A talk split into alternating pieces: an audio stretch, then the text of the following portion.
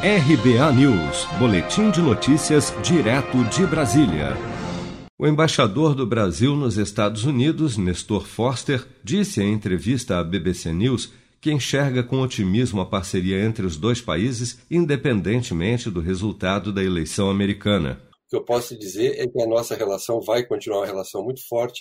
A importância do Brasil como a segunda maior democracia, a segunda maior economia das Américas, né, logo depois dos Estados Unidos, vai continuar. Nós temos uma densidade muito grande de interesses na nossa agenda bilateral é, que eu não acredito que venham a ser alterados substantivamente caso haja uma mudança na Casa Branca.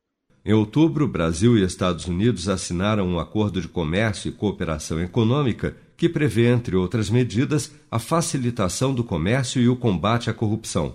Também no mês passado, o Brasil firmou um acordo junto ao Banco de Fomento norte-americano Exim Bank, no valor estimado de um bilhão de reais, a fim de financiar iniciativas de exportação na área de tecnologia, petróleo e gás, indústria, telecomunicações, incluindo o 5G, entre outros setores.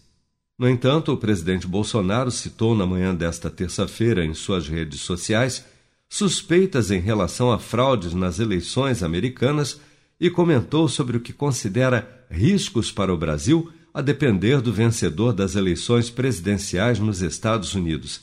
Sem citar nomes, Bolsonaro apresentou sua visão sobre a geopolítica envolvida no processo eleitoral americano e disse temer que o resultado influencie em questões como a Amazônia e até as eleições presidenciais de 2022 no Brasil.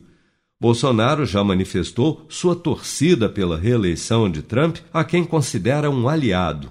Mas pesquisas recentes mostram um amplo favoritismo do democrata Joe Biden, que já declarou publicamente durante a sua campanha ser a favor de impor sanções contra o Brasil para que possa realizar uma gestão mais direta da floresta brasileira. Seja para conquistar sonhos ou estar seguro em caso de imprevistos, conte com a poupança do Sicredi. A gente trabalha para cuidar de você, da sua família e proteger as suas conquistas. Se puder, comece a poupar hoje mesmo. Procure a agência Sicredi mais próxima e abra sua poupança. Sicredi, gente que coopera cresce.